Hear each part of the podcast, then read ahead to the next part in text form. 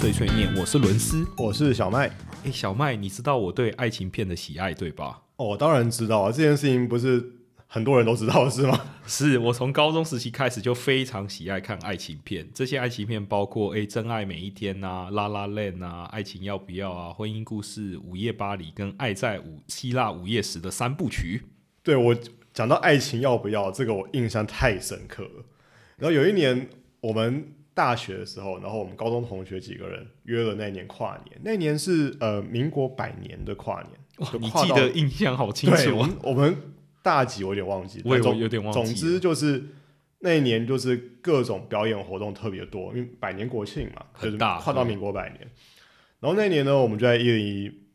前面跨年，然后跨完年之后，从新一路这样走走走走走走走到大安森林公园，也走了蛮远的。 对，那时候就是年轻气盛嘛。没错，然后下一个节目是在总统府前有一个表演，早上凌晨五点开始。我们想要去看我。们想要去看，对，然后可中间就会有一段 gap 的时间嘛，就是有一段间隔，那时候大概凌晨一两点，也不知道能干嘛，对，不知道能干嘛。然后我们那时候喝了点酒，然后那时候就是又很不甘心，就直接回家。其其实实一直想要参加五点的那个活动。对，但是中间这几个小时又不知道干嘛，然后说实话话又蛮累的，对因为又晚，然后我们又喝了点酒，然后大家最后决议呢，我们去西门町看电影，凌晨。我们到西门町的时候已经凌晨三四点了，刚好还可以找到一部片可以看。对，刚好塞在中间，其实就是要找个地方休息。对，我们那时候找的电影就叫《爱情要不要》。没错，我印象深刻。其实那个那个时候要去看那个电影，那电影本身已经不重要了，我们只是要找个地方去坐着休睡息。觉而已。对，那我们所有的同学就是都在里面睡翻，我本人也睡翻。没错所以，老实说，《爱情要不要》这个电影呢，到底演了什么东西，我是一点印象都没有了。没错，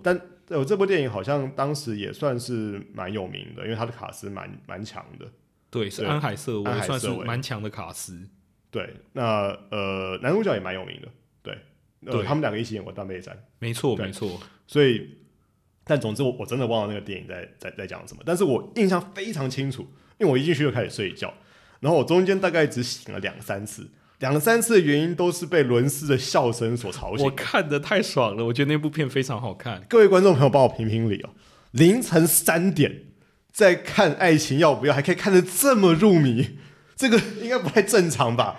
这就能够显示我对爱情片的喜爱啦，对，非常执着啊，啊非常值得，非我看常了沉迷非常多的爱情片，非常入迷啊，真的是凌晨三点了。你看过凌晨三点的《爱情要不要》吗？ 伦斯看过。我想都没有多少人看过，对在凌晨三点看爱情片，对，而且很特别的是，伦斯时至今日还是这么喜欢呢、对我直到现在都还非常喜欢看爱情片，但身我为一觉个得已已婚男 性，我觉得口味有一点变了。嗯我现在看的爱情片都比较偏比更加的写实。就我刚才列的这几部呢，都是非常的写实。我就举一个《爱在希腊午夜时》三部曲的例子来讲，嗯，这其实是呃两个男女在他们二十岁跟可能四十岁，还有最后五六十不同遇到的故事。所以它总共有三部。 OK，然后《爱在黎明破晓时》是在讲男女主角第一次相遇，哦所以就二十岁嘛，都充满了热情啊，对未来都很有理想啊。是然后两个人一见如故，是然后就快乐的度过了一天这样子。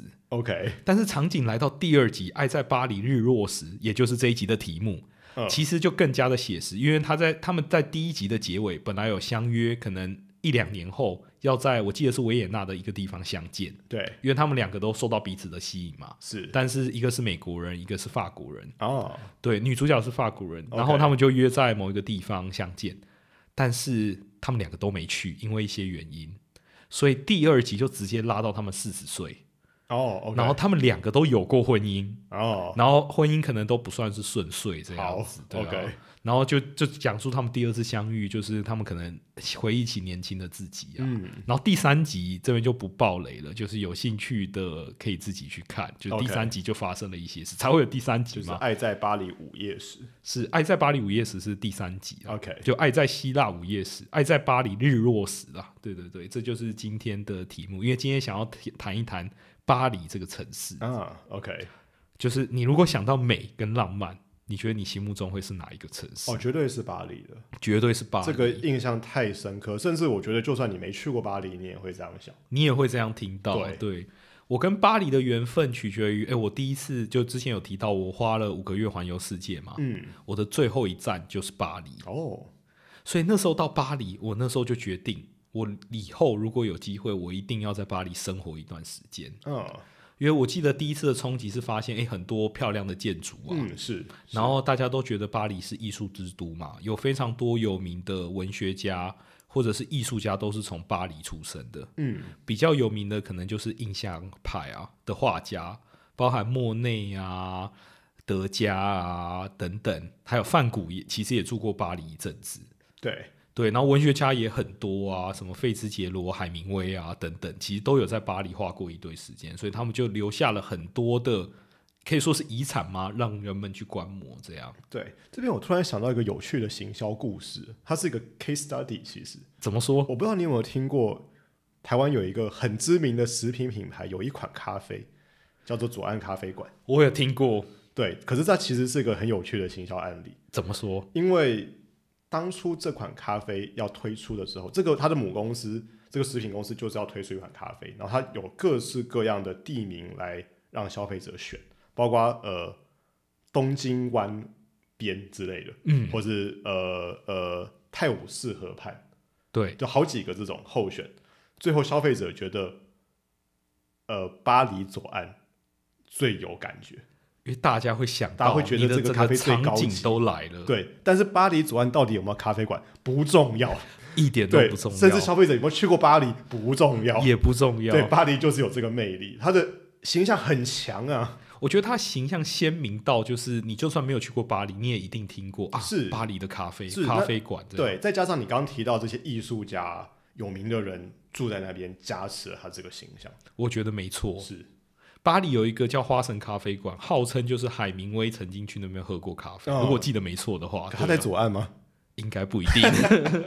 那不重要，但是他不的重要印象非常的强烈。 是，所以呢，我就决定交换去巴黎嘛。那我刚好研究所有这个机会，也如实能够交交换到呃巴黎政治学院，它是以国际关系闻名。哦，就是你那时候在正大的时候，对，它其实就可以说是法国的政大啦，嗯因为台湾的政大也是以国际关系跟政治学闻名嘛。是是对，是，所以它其实有点算是呃，就是法国的政大的概嗯念，哼巴黎政治学院。嗯哼，我记得我第一次就是长期生活在那里，我过得呃非常快乐，主要是交换一学期，大概五个月左右的时间。哦，因为我本来就对这些艺术品有一些憧憬吧，就是不是很懂，但是很想要知道为什么嗯毕竟大都家非这常么知名推嘛推崇，对因为毕嗯毕竟非常知名嘛。嗯所以其实巴黎的它的建筑设计是非常的美，跟它的一些博物馆的安排，我觉得非常的友善。嗯，这其实我些嗯，嗯，其其实我我也去过巴黎两次，那有一次是很小的时候，有一次比较就是我当时在北欧交换的时候有有就是机缘巧合，然后去了巴黎一趟，然后我记得印象很深，你刚提到巴黎的艺术品，没错，巴黎最大的艺术品的重镇就是呃罗浮宫。对，那我记得印象非常深刻，就是这应该是他们当地的美术系的学生，很多很多就在里面临摹。对，没错，然后那个临摹，你会感觉出来他应该是每天去，因为是，呃，跟所有全世界博物馆一样，就是应该是有学生证的，他可以或者甚至美术系的学生，他可以每天去那边去观摩。对，我那时候就心想，哇，学艺术的人哦，在巴黎，在罗浮宫，在临摹达文西的画，这是个什么概念？对，没错。对，就是那个环境，你没办法想到更好的。我觉得没有办法，而且因为他这样讲，其实就是因为当初地理大发现的时时候对，他们从把全世界的宝物都哦赶是过来是了，是是是， 所以你可以看到非常完整的收藏，包含可能从诶、美索不达米亚文化、嗯那时候有亚述文化、巴比伦文化，一直到比较近的可能希腊、罗马文化，或者是一些近代的法国、欧洲艺术品都有。对，可以说这个世界艺术或欧洲艺术这个皇冠上面的那一颗宝石啊，就在巴黎了。没错，所以我觉得美术学美术的学生一定会非常的幸福，而且它其实不只有罗浮宫，它还有很著名的，比如说奥赛美术馆啊，嗯还有菊园，嗯它就收藏了各大画家，比较著名的可能就是印象派嘛。对，印象派这个名字其实蛮有趣的，当初因为比较古典的都要参加所谓的沙龙展，就是古典学派都是透过正当的展览对去做一个评选，所以他们都说，哎、这个是沙龙展得名。是，然后就有一派的艺术家，他不想要走这种传统保守的路线，嗯他想要开创新的画风，嗯哼，所以呢，他就还没有取名字，我这是在网络上看到的，嗯哼也不确定正确性，但我觉得他这个说法非常有趣，是就是他们拿了一些比较突破性的作品去参展。啊哈，然后呢，诶，结束之后他，有些人记者就很喜欢问评论员嘛，诶，你们看完这些突破性的作品觉得怎么样？嗯，就我记那个评论员就回答不怎么样，只是有一点印象而已。然后哦没想到后来就非常的蓬勃发展，在很多伟大的艺术家之间，这个流派就开始流行起来了。所以印象派一开始不是一个正面的形容词，，对，不是一个正面形容词，但他后来变成后世大部分的人都认识的画家。嗯，对啊，包含刚刚提到诶莫内，就算不知没有在关注艺术的人，可能都有听过莫内的水帘图。嗯嗯嗯，对他一生当中画了很多的水帘符，然后在那种奥赛美术馆跟那个菊园都可以看到真迹，就你可以发现哇，名画就在你眼前嗯这样，那个这种震感撼觉力是很大的，嗯很震撼。然后什么、什么梵谷的自画像啊，哦就是有好几种，雷诺瓦画那个青春的少女的图啊，等等，毕卡索啊、嗯，等等，所以你会发现哇，很多的名画就真的是在你的眼前，你就可以直接看到。对，巴黎甚至有一个博物馆专门 for 毕卡索， 它就叫毕卡索博物馆， 如果我没记错的 话。可是毕卡索是西班牙人，我记得，对，但是嗯不知道为什么， 他可能也待过巴黎，对不哦对？ 就是那时候巴黎是一个就是各种文人啊、艺术家都聚集在那边的场合，嗯，嗯这也是为什么我想要就是去巴黎，就是感受这种美的的原因。嗯，然后除了我其实也看了一本书，我觉得它形容巴黎非常的精准，它叫做法式诱惑。哦，就是如果要用一个形容词来形容法国人的话，我觉得我会选“诱惑”这一个字。哦，怎么说？就是法国的，我们可以说是上流或是中上流阶层，他们对于美非常的执着，就他会执着他要怎么打扮，啊，他的是谈吐，嗯然后他的生活要有品味，嗯所以他可能会很多时间去钻研一件他认为是有品味的事，比如说 OK 喝咖啡、啊，喝红酒、嗯鉴赏艺术， ，OK，或是对某一个方面会去研究它，就把那方面做到顶尖的这种感觉。是，所以我这边就很想要分享一个有趣的故事。嗯哼，我有一天去吃早午餐，然后你知道我就是穿着非常随便的个性， 呃，是，我那时候就穿了个 T 恤，再加一个短 裤，非常的美式或随性，或是 OK 大学工程工程科学对，生的这在穿我们着。台湾也是蛮普遍的穿着，啊对，只差没有一个夹脚拖嗯，了，嗯对，嗯就去吃了一个早午餐，然后因为那个早午餐是法国人开的嘛，他不太会讲英文，对，所以我跟他沟通就有困难，因为我的法文很烂，几乎不会讲。哦，所以你不会讲法我文，但是不会你去讲法法国文念书没错， ，OK，对，然后我就点餐嘛，然后点的不通。诶，那时候刚好有一个五十五岁、五十几岁的老奶奶坐在那边，对，她坐轮椅，对。然后她看到外国人遇到困难，她就很热心的上来帮忙，这样。对，然后我就进而跟她聊天，因为她也觉得很有趣嘛，一对个二十二十几岁的呃亚洲面孔的学生这样对，来这边吃早午餐。然后聊着聊着，她突然跟我说，她觉得很抱歉。然后就诶，她在抱歉什么？为什么她要跟我说她很 sorry 呢？嗯她还是用英文讲，对。嗯，然后他说：“哎、他今天没有打扮的很得意。” 然后我心里想，她是一个五十五岁坐轮椅的老奶奶，而且她有戴耳环，嗯 OK，就很明显的已经经经历过一些打扮。而且我是一个二十几岁的学生对， ，which 我穿着短袖短裤去早午店、早午餐店吃早餐。呃然后这件故事给我的印象很深，就是哎，诶这他们真的有根深蒂固的概念，就是你要呃 well presentable，就是你面对外人的时候，你要打扮的很得意，这样子，嗯就是要好好穿着打扮呐、然后要化妆这样子。哎、嗯他这们是件有的礼故貌事的对，表要有现礼貌，我就觉得、嗯哇，他对于美非常执着。然后提到诱惑这件事，他们认为政治人物要非常有诱惑性。因为 OK，对，所以他诱马惑性诱惑就是你除了把自己打扮的很美嘛，你要怎么样懂得诱惑别人？这边讲的就是行销，就是、 OK 诶把自己打扮的很美，就比较像是你把你当成一个产品，然后你要有一些梳妆打扮，然后去凸显这个产品的好。然后诱惑比较像是一种举动，对，因为诱惑是个很强的词，很强的词，但是大家说对于巴黎，它无时无刻都在诱惑你。它可能是用很棒、很棒、令人感觉到美的艺术品，它可能是用诶闻起来、吃起来、吃起来很好吃的美食来诱惑你，或是美酒，或是咖啡等等，它各式各样都充满了诱惑。哦，然后，所以呢，他们的政治人物，诶，之前那个总理马克宏，对，对，马克宏也是一个非常具有诱惑性的代表人物，因为大家觉得，诶，他很有能力嘛，对，然年后轻，然年后轻又有蛮帅为，的，又蛮帅的。嗯，然后他有一个知名的故事，是他老婆是他的高中老师。哦，对，我记得那一次我印象非常的深刻，就是我跟呃一群好友去呃去那个我忘记那时候法国的类似总统府，他一个宫，就是马克宏那时候要出巡到那边。哦是，然后我想，诶，没看过马克宏，想要去朝圣一下。嗯哼，我就去看了。然后我印象非常深刻的是，那时候马克宏一出来，就大家报以热烈的掌声，他老婆紧跟在后。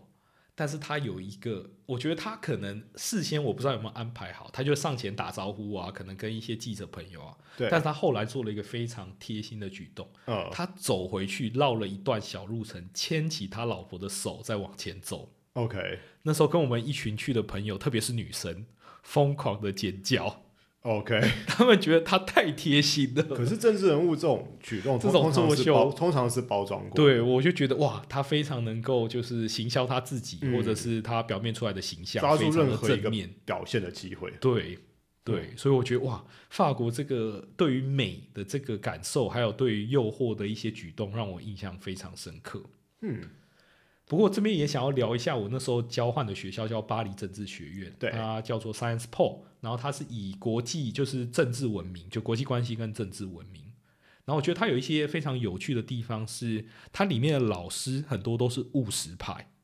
那我怎么说？务实派是什么意思呢？就是他都有在相关的从政经历，比如说那时候有一个国际学院的院长，是，他在意大利当过总理。哦，就是哦，哇，对，就是非常精，因为你想，就是有点类似一国可能台湾总统对诶跑来兼课这样子，所以你他讲的都是非常务实的一些，嗯实际上他会遇到的案例这样是子。是，除了这个之外，我那时候还上了一堂美国外交官的课，就他是前美国外交官，嗯然后他来那边兼课这样子。而且很特别的是，他像你刚刚讲，意大利的总理、前总理，或是美国的外交官，他是去法国的巴黎政治学院去上上课。对，没错，哦，因为我觉得就就欧洲来讲，可能法国还是就是蛮有一个地位性的嗯存，在当。然，当然而且我我有想过这件事，我假设是一个德高望重的政治相关领域的官，对，我想要退休，在巴黎住一段时间，诶，我还可以兼个教授，嗯，这在我的履历上是一个不错的加分，特别是在一所有名的学校，对，巴黎政治学院也是呃在国际关系对排算排名很前面很的。代表性的学很校。代表性的学校，所以我觉得，诶，又是巴黎这个城市，所以很多人都愿意去。他有这个务实的经验，然后去教授学生这一件事。嗯，所以我觉得他课程其实设计的都蛮有趣的。我记得我我那一堂上美国外交官的课，有一堂他是要大家去评断伊朗的核武究竟该不该废这件事，或者要怎么样跟伊朗核武伊朗方做一些谈判。哦，这个当初有什么时代背景吗？那个其实那是后来才有，因为川普后来就退出了这个， 就是他不管了这件事。就他们那时候在跟伊朗谈判嘛，因为他对伊朗做了一些经济制裁啊嗯是等等，要伊朗废核，然后伊朗一开始也同意了，所以他们就决定要把经济制裁减缓。对，但后来因为一件事，川普就决定想要废除这件、嗯这哼件事，对。但是代表诶、那时候要看的文献很多，因为你要它有点类似角色扮演。就假设你是伊朗方，你要怎么样说服美国不哦，做经济制裁，或者是 OK 能够就是靠双方的阵营再进一些等 OK 等，所以他会有很多的务实的课这样。那我那时候觉得很有趣。因为诶，他非常的务实。你想，我才只是一个二十几岁、没有任何谈判经验的学生，对，然后需要阅读很多的文献，然后去查一下他背景知识，嗯，然后想办法就是扳倒对方的论点。因为我觉得法国人在理性思考这方面，法国是一个感性的，就刚刚有提到那些艺术啊美，所以我觉得他们有一部分的人是非常感性的，对，但有一部分的人又是非常的理性的，因为他们对于辩论这件事是看待非常认真。对，因为你不要忘了，呃，法国是很早点起这个民主化、自由化这个想法的国家，在欧洲。没错，就是启蒙啊，我记得是对嗯科学启蒙跟理性理性启蒙的这一块，他们是蛮早的，所以我觉得在辩论方面，他们是呃蛮强的一个。我觉得就于学生来讲，嗯因为我一直觉得这样子有点刻板印象，但就我浅薄的经历，就是美国待一年跟呃法国巴黎达半年的经验来讲，我觉得美国教的是他会非常有自信，啊可是他的论证不一定非常正确。可他很会讲，可是他很会讲，就是 就算不对，他会讲的好像就是这个是世间唯一的真理，他非常有自信。嗯，就这可能是从小他们就鼓励他要发表自己的见解这样子。对我觉得法国反而是他比较是用辩论技巧上的方式，就他不一定那么有没有那么有自信，我们不一定知道，但他在技巧上又高了一招的感觉。哦因为他们诶有来有往啊，辩论要怎么切入这些这些点啊等等而，且法国人其实英文不差，对，呃，这个我觉得见仁见智，因为其实法国应该讲受高等教育的英文不差，嗯，对对，如果是深深井小民，其实不太行，就是如果要靠英文在巴黎生活，其实是有一点点难度。哦，确实，对，但是因为学国际关系的嘛， 所以、哦对对，那是英文基不本能的不那是好基本的 那不能是基本的，因为是毕竟现在还是一个以英文主体的社会，这样、嗯嗯是在国际国际国不际管舞台不管上，法国人高兴或不高兴，对他没办法，他就得 学，对。对，对，所以我觉得这就是法国有趣的地方。但我觉得近来法国也遇到一些问题啊，嗯，就是包含欧盟危机啊，或者是他们一些很强的遗产富而不在，因为你要想，他可能一两百年前是最强的国家，对，所有的艺术家都去那里，他在是文化上非常的领先。是，现在还是了，现在还是，但我觉得他有逐渐被超越，在国际舞台上，美国比他大声， OK，嗯，中是当国然中国也比他强。当然，所以在欧盟里面自己又分崩离析，包含诶、英国要退欧盟了，因为以前欧盟就有三个三个有点像是三个老大哥支持这一整个团体对，英国、德国啊、法国，然后对英国拜拜了以后。德国梅克尔又相较于强势，所以大家都觉得法国的荣景不在。对，时至今日，其实去年也有传出法国的经济有一些问题，对，没错。然后我觉得他经济上又又没有办法支持他一一再不断的成长。嗯，然后我觉得比较讽刺的是，他最引以为傲的奢侈品其实都是亚洲人在购买。啊，是是，你如果去法国的奢侈品店，会发现，诶，外面都是亚洲人，可能中国人、日本人、台湾人啊、韩国人或一些东南亚人，非常多亚洲人，就本地或欧美面孔的反而没有那么多。嗯，哎，讲到奢侈品，我突然想到一个有点有趣的一个观察跟论点，因为其实我有学过一点法文，哦，对我我高中的时候学竟过一点然法文，学法文的原因是因为当时看到一个席丹的访问，席丹是他们一个很有名的足球员，然后哦，讲起法文来，就是非常优美，很有诱惑力， 就是会让你觉得哇，好，对，哇很美的一个很语美言，的一个语言。很美的一个语言，那发音也漂亮。虽然我后来发现那发音很难学，嗯，非常难学，没错，但总之就是因为在学法文的过程当中，学一个语言最快的方式之一就是去听他们的歌。没那错，他们有一首歌叫做《Champs Elysees》，就是、哦啊香榭大道。对香榭丽舍大道。对，然后那个是个法国人写的相送，就是他们的歌啦，嗯，蛮久以前的歌。然后里头写到介绍香榭丽舍大道里面的人事物。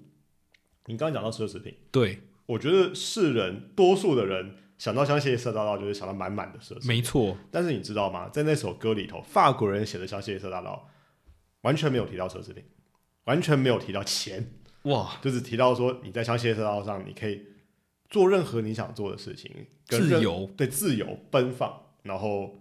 呃，可能随便在路边邂邂逅了一个年轻人，嗯然后你们就很开心的一起去吃个饭、聊聊天，怎么样的？对，所以这个跟真的是印象差距非常非常的大。但是不可否认，不管法国人怎么想，他们很多 GDP 来源就是 没错，奢侈品。有机会，我一直很想要呃问问法国人他们对那个奢侈品的想法，因为主要就是我之前看过一篇文章，他是说其实法国假设是上流阶层自己不想要用奢侈品，他会他会选择那种高档的品牌，但不是那么大众广为人知。哦，但是我一直不知道这一点究竟正不正确，我很好嗯奇，是对哦。然后我自己对奢侈品的店有采取有一点点负面观感。是主因是其实这个是我第一次去巴黎，巴黎嘛，我对结婚之后度蜜月又再去一次巴黎，哼，OK，嗯然后那时候就想说，哎、好奇嘛，想要去奢侈品店看一下，对诶究竟为什么那么多人在排啊？对，然后我去排，我发现哇，这服务非常的差啊。哦然后你如果查 Google review，每一个都只有三点多颗星，每一个人都在抱怨服务， 但是外面就一堆人排，没办法，牌子大，没办法，牌子大，但是因为我觉得里面的服务生，可能我比较倒霉，就是遇到的那种，就是哎、爱理不理啊，就是哦叫、请他介绍，他也介绍的心不甘情不愿哦这样子，对啊，这是不是就是为什么他们很多，尤其像谢色道上的奢侈品店，直接找华人去。 对，然后像 LV 的总店，我也有一次进去过。我那时候去巴黎玩的时候，好奇，然后里头真的各国的店员都有，店没员哦，错，各国的店员哦、对，但是而且呢当然各国店员就是要服务来自四面八方各国观光客。嗯，但我跟你讲，你不用听得懂法文，你不用听得懂日文，不用听得懂韩文，你也知道他们就是杀红了眼要杀红了眼买要这些买奢侈对品。对，所以我其实有在想，因为我可能本来想的太理想化，因为他要卖一个这么贵的东西，他应该要有一个故事去包装它嘛。嗯，就是，然后它里面的服务员应该是要非常你知道温文儒雅啊，就是对于这个品符牌合他的形象。对这个品牌的形象，或者是他对于这个品牌的历史都非常的熟但知。这奢样，侈品的形象就不是温文儒雅，